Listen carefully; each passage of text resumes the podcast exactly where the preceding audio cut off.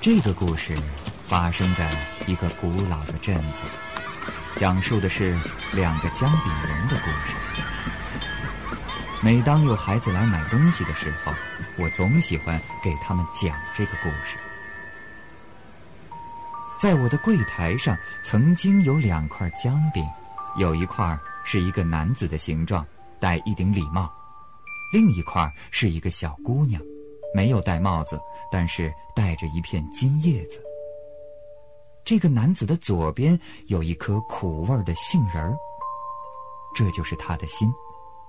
相反，姑娘的全身都是姜饼，他们被摆在柜台上作为样品。在上面待久了，两个人就发生了所谓的爱情。嗨，你好。你好。你的金叶子真好看。谢谢。你的胸前是什么呀？嗯，是我的心啊。店老板说是用苦杏仁做的。那你感觉苦吗？希望我能让你好一点。就这样，他们相互喜欢上了对方。但是谁也不说出来。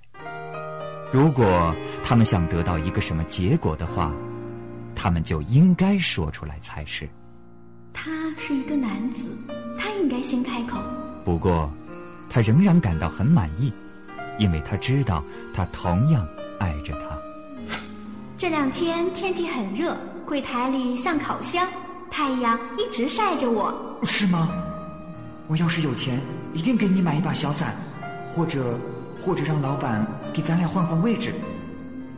你还好吧？我想我还行吧。他们就这样在柜台上躺了许多星期，终于变得干了。我能跟他在柜台上躺在一起，已经很满意了。